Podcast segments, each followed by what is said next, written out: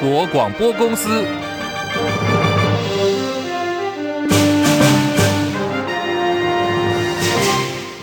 大家好，欢迎收听中广新闻，我是黄丽凤。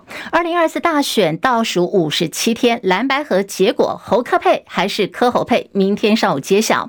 民众党总统参选柯文哲，由于在协商的时候退让，导致党内的士气低迷。而柯批事后也坦言说自己是遭到了突袭。昨天晚间，他在党内干部视讯会议的时候，一度哽咽，潸然泪下。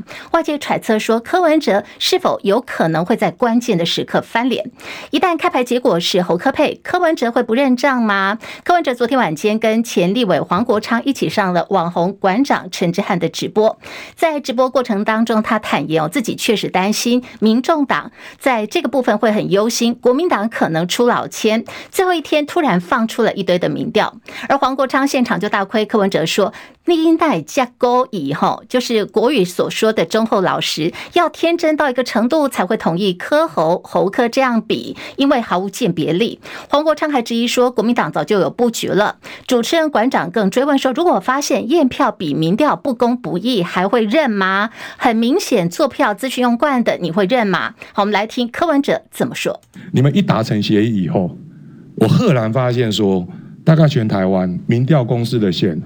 早就被 book 满了，让炸的时候我也太厉害 啊！如果我今天在你的位置，嗯，那个我不会签，我不会答应。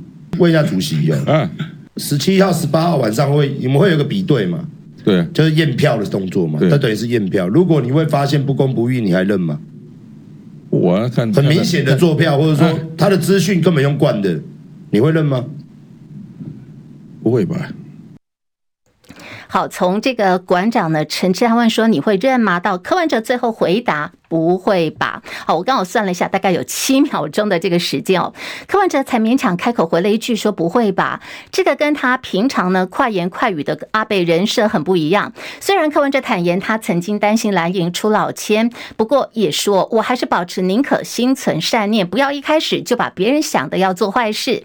对此，立法院前院长王金平今天说，柯文哲堂堂正正的在全国人民前做出了承诺，相信会遵守诺言。王金。也直言说，柯文哲哭呢，只是因为考量到党内各方失望，他难过而已，绝对不是因为说有受到什么样的压迫。蓝白合成局从现在开始到今天的午夜十二点，是关键的比拼民调的时间。国民党跟民众党决议由前总统马英九，国民党跟民众党各推出一位民调专家，检视从这个月的七号到十七号，也就是到今天为止，市面上的民调数据，来决定柯侯两人谁正谁负。明天早上。会发布最后的结果。三方代表，民众党求真民调总经理关志宇，国民党呢是文化大学新闻系教授庄伯仲庄老师，马英九政治大学政治系主任陈陆辉，三人今天也在马英九基金会开会来决定。该采用哪些民调？好，民调采定的标准也曝光喽。庄伯仲老师说，基本上呢会以目前啊蓝白所协定的这个标准作为基准，包括就是采用从十一月七号到十七号发布的民调，排除了有萨卡都、四卡都民调，以侯科科侯对上了民进党的赖萧配为主，而且只会采用有公信力的民调公司，名不见经传的操作太离谱的就完全不考虑了。另外，如果说有同一家民调公司最近做了好多份民调的话，也将会采用最新的为准。庄伯仲表示，由于明天上午就要对外来发布评选的结果，所以其实最快在今天晚间结果就会出炉。媒体就持续追问说，如果晚间讨论僵持不下，该如何来做决定呢？庄伯仲表示，陈陆辉对他来说是学长辈，关之瑜呢则是老朋友，都非常信任彼此的专业，也相信今天晚间应该能够来合作顺利。不过蓝白民调比拼哦，来决定总统候选人谁胜谁负。民众党现在看起来还是不放心。今天呢，是由总统参选柯文哲办公室的发言人吴怡轩来出面喊话，说有一些部分呢，还是希望能够在技术面做厘清，也希望最后的这个结果呢是公正、客观还有公平的。来关注的是台北股市最新表现，台股开盘后小跌了二十点，一度翻扬，那么现在上涨六十三点，来到一万七千两百三十二点。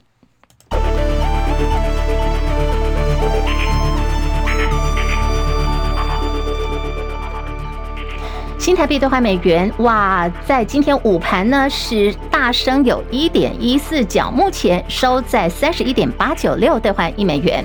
在台北股市方面，涨了五十三点，已经来到了一万七千两百二十五点，涨幅有百分之零点三二，成交量两千五百三十四点七四亿元。柜台指数来到了两百二十二点五七点，上涨一点零二点，目前涨幅百分之零点四六。日本股市上扬九十点，三万三千五百一十四点，涨幅百分之零点二八。好，除了这个台湾还有日本的股市以外，今天在亚洲股市几乎是全倒的哦。韩国股市下跌十六点，两千四百七十一点，跌幅百分之零点六八。港股跌得更深了，下跌了三百七十八点，一万七千四百五十四点，跌幅百分之二点一二。大陆股市，上海综合指数下跌六点，三千零四十三点。深圳成指来到九千九百四十九点，下跌六点。印度股市小跌了三十二点，六万五千九百五十点。国际汇价方面，欧元兑换美元一点零八五零，美元兑换日元一百五十点六一，一美元兑换七点二四四三人民币。黄金价格最新报价每盎司一千九百八十五美元。以上是最新的财经资讯。好，我们刚刚有提到，在今天呢，亚洲股市呢，除了台湾跟日本股市以外，几乎是全倒的。在日本股市方面，有没有发现最近日股呢是接连的上涨哦？啊，大概根据这个市场人士的观察，已经涨了一个多礼拜喽。那么最近美国科技股上扬，也带动日本半导体类股的表现。日经二五指数最近这一个礼拜以来哦，看到的表现呢，呃，在呃，根据这个日银总裁也。就是植田河南在国会表示，当薪资还有这个通膨的正向循环开始的时候，实质薪资呢可能就会转为正成长，所以日银将会在实际薪资转为正成长的前后来调整货币政策。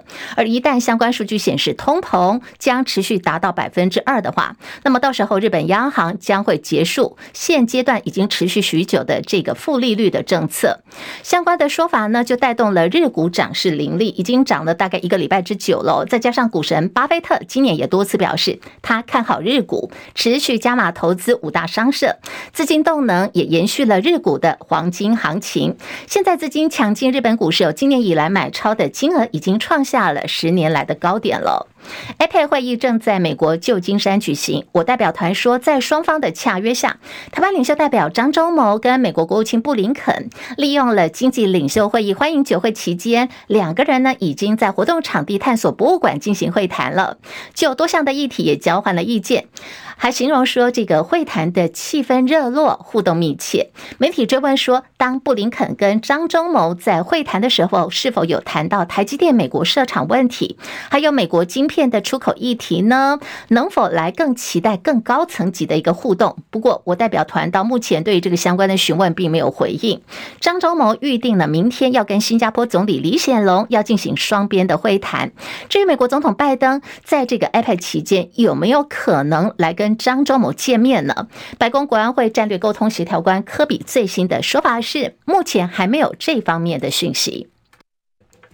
好，要来关注的就是民进党政府所推出的租屋补贴政策。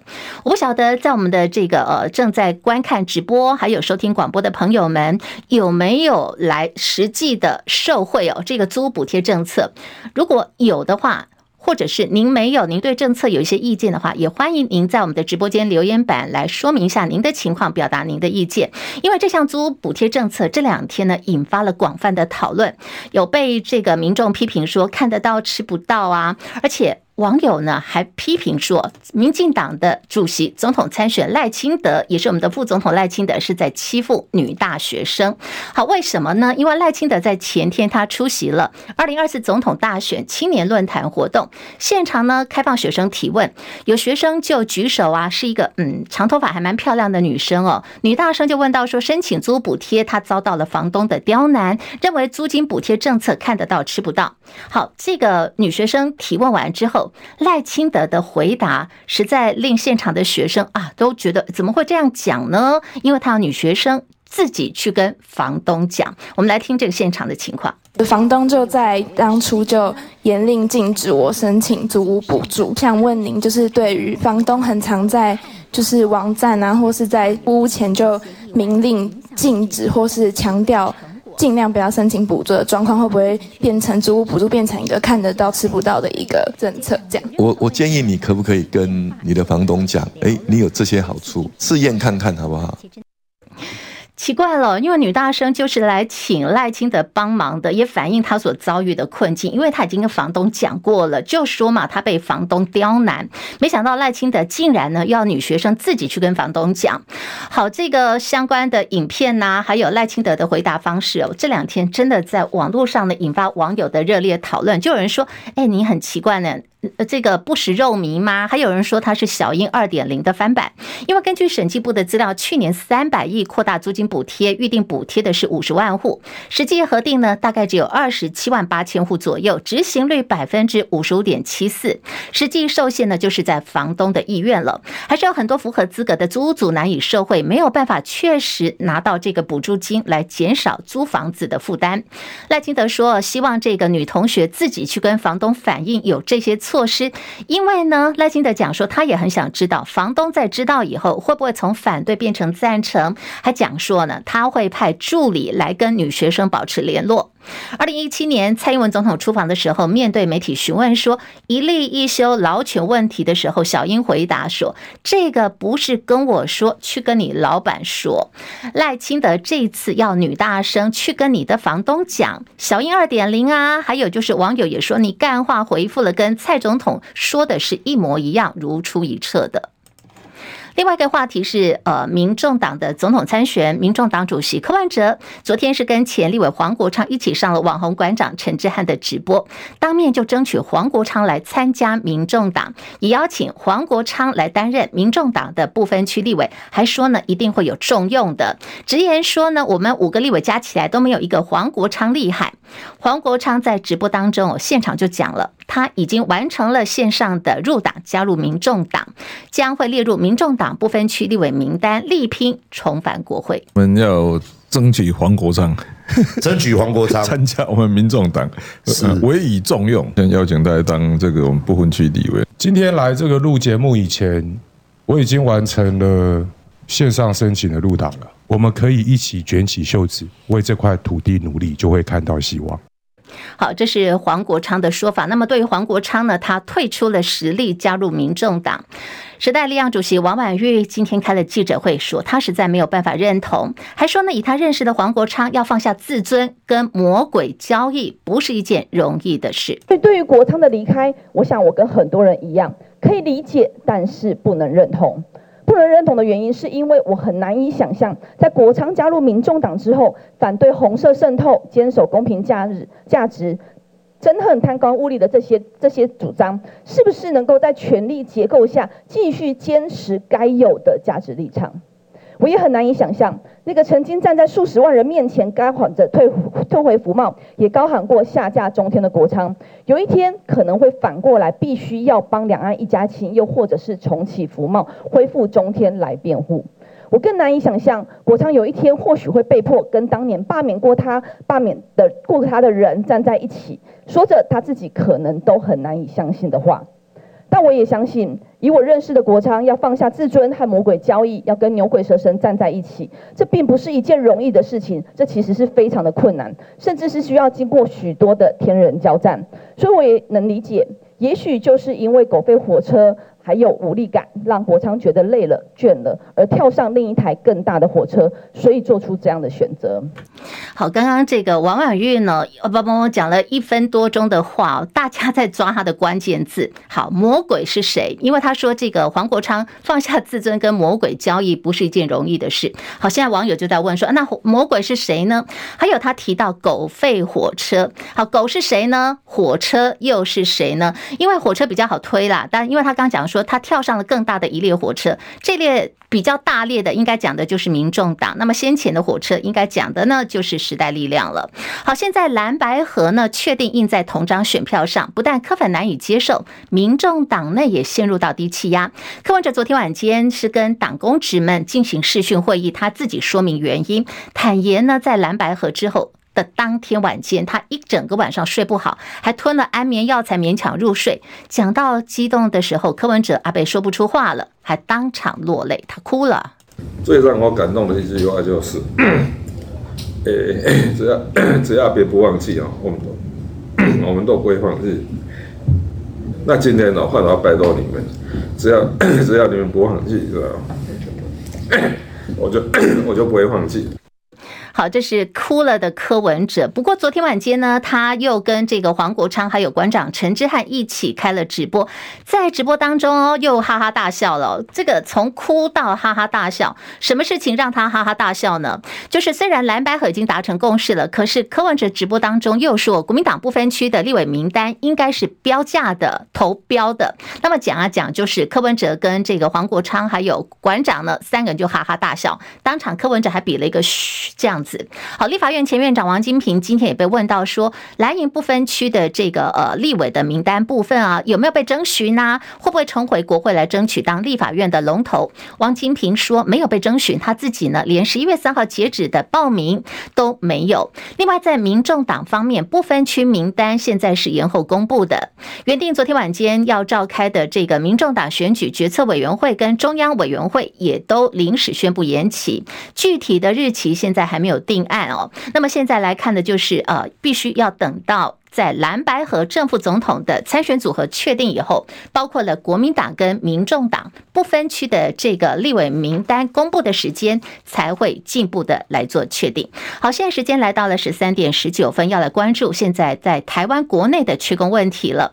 台湾其实呢缺工相当严重的，劳动部长许明春证实要引进印度劳工，增加劳动人力。这个消息一出来之后呢，各方吵翻天了。到底大家是在担心什么呢？连线中广资深记者张佳琪进一步了解。佳琪上线了吗？哎，立凤午安。好，印度引进这个印度移工政策话题持续的延烧。现在有网友已经在纠团了，说下个月初要发起反对印度移工的游行。民众究竟是在担心什么？那么罕见也看到了这个劳动部阿春部长跳脚了。好，到底怎么回事呢？佳琪。其实最近劳动部的这个粉丝也被洗版了，就是这个印度移工的事情，民众好像担忧相当大哦。一方面是因为我们对印度这个国家有相当多的这个印象，是来自于呃国际新闻上面对于一些治安事件，尤其是性侵案的报道哦，所以。相当担心的是，民众认为说，如果大量引进，那台湾的社会治安会受到很大的影响，所以这个讨论就逐渐的升温哦。民众是在公共政策网络参与平台提案要反对，不过现在是因为要大选，这个平台在大选前呃是有暂停复议的这个情况。那这样的情形对劳动部来讲呢，劳动部当然正视到民众有这样的声浪，不过呢，MOU 是啊、不影响签订的进度，也代表政策面其实。还是要开放的，原因就回归到，其实国内缺工的问题是蛮严重的，尤其是一些体力活，这不只是这个铝塑业缺工，一些重要的基础建设也需要有体力活的这个劳工来引进。那劳动部比较倾向于是，如果引进印度移工，是要做这些劳力密集产业的呃缺工的问题的解决哦。这个部分呢，目前看起来劳动部跟这个印度方面已经有一定的程度的共。识只是接下来怎么引进，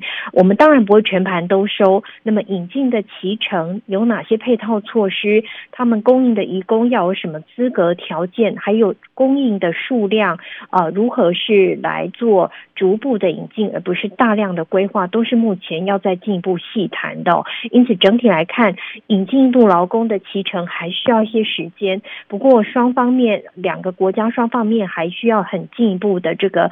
做相关的协商，对民众来说，呃，很多产业缺工的问题会稍微获得疏解。毕竟现在都是比较仰赖东南亚的劳工，而且全球性缺工的问题，其实日韩等邻近国家也在抢东南亚的劳工。因此，印度移工的适度补足呢，可能是有些必要。不过呢，印度移工在别的国家其实也都是呃早就引进了，尤其中东国家跟美国是大量在使用的。他们很多都已经进驻到比。比较高高端的工作产业，因因为这个印度人不管是在金融或是高科技业还是有很多是擅长的，所以政府未来在这个部分可能要适度让国内的民众能够安心，引进来的移工对国内的就业机会不会有太多的排挤效用，才能够弭平民众对于印度移工其他部分的这个担忧。立峰，好，佳琪留步。现在因为国内的这个劳动人力确实不够，大家在关注就是说，那印度移工的政策是进行到什么阶段了？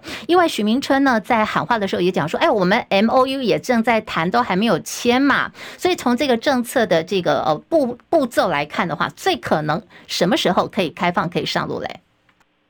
其实目前当然官方政策是希望能够加速进行啊，现在还呃已经确定要签了嘛，所以是卡在哎原额资格。还有怎么样是能够符合劳动部是希望缓步分批来呃渐进式来推动的？还有进来之后这些专哪些职业是适用的？这个都是很细节的部分。那看起来在总统大选前要达到这个 MOU 签订的这些细节，可能要稍微这个赶一下进度。不过真正有移工进到台湾还需要一段时间，所以民众也不需要太过担忧。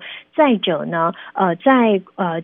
这个引进之后的这个产业类别类别哪些适用？因为现在现在连农业都很缺工哦，所以这个适用类别的的这个部分呢，也可能是我国方面要跟印度方面进一步谈论的。以目前国内来看，其实就已经有印度籍的这个员工了，不过他们都是做非常专业的、高阶的嗯工作。